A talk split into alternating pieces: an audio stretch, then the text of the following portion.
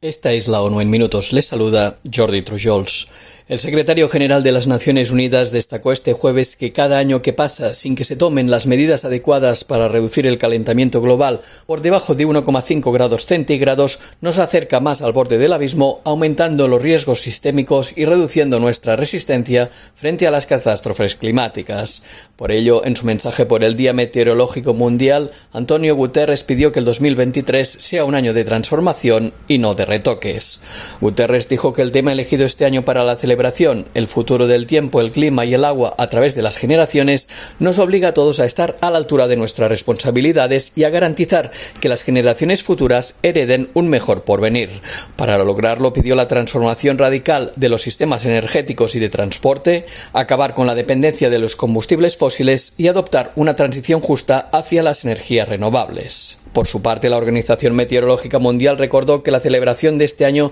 coincide con el 150 aniversario de su predecesora, la Organización Meteorológica Internacional. La conmemoración de este 2023 sirve para destacar los logros pasados, los avances presentes y el gran futuro de la organización, que van desde los telégrafos y las previsiones marítimas de finales del siglo XIX hasta los actuales superordenadores y la tecnología espacial. El secretario general de la organización, el profesor Peter Talas, destacó que el tiempo, el clima y el agua no conocen fronteras ni políticas y que la necesidad de cooperación internacional ha guiado el trabajo de la agencia desde 1873 y lo seguirá haciendo en el futuro. Entre los objetivos de futuro que Talas puso sobre la mesa destaca la consecución de un mundo más resistente a los fenómenos meteorológicos, climáticos e hidrológicos extremos y a otros eventos medioambientales y la creación de una infraestructura mundial de vigilancia de los gases de efecto invernadero para apoyar la aplicación del Acuerdo de París.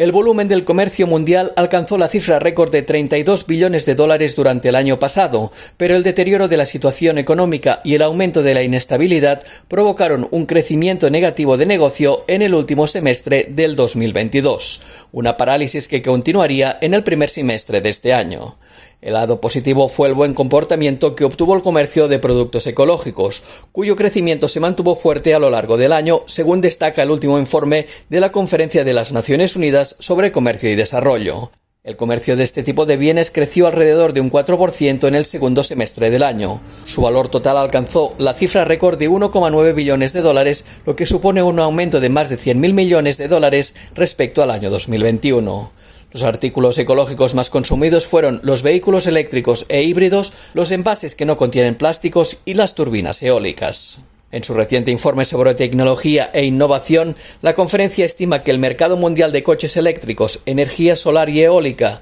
hidrógeno ecológico y otras tecnologías ecológicas crecerá hasta los 2,1 billones de dólares en 2030, cuadriplicando su valor actual.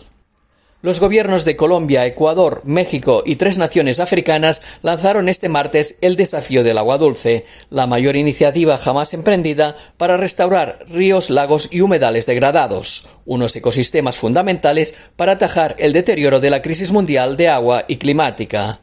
El proyecto anunciado en la Conferencia de las Naciones Unidas sobre el agua que se celebra estos días en Nueva York tiene como objetivo restaurar 300.000 kilómetros de ríos, o el equivalente a más de siete veces la superficie de la Tierra, y 350 millones de hectáreas de humedales de aquí a 2030. En los últimos 50 años han desaparecido un tercio de todos los humedales del mundo, una pérdida de recursos naturales más acelerada que la de los bosques. Los ríos y lagos son los ecosistemas más degradados del planeta, con poblaciones de peces al borde de la extinción, muchas de ellas vitales para la seguridad alimentaria de algunas comunidades. Los ecosistemas de agua dulce en buen estado benefician a las personas y a la naturaleza y son fundamentales para mitigar el cambio climático, así como para alcanzar los objetivos de desarrollo sostenible de la ONU. Y hasta aquí las noticias más destacadas de las Naciones Unidas.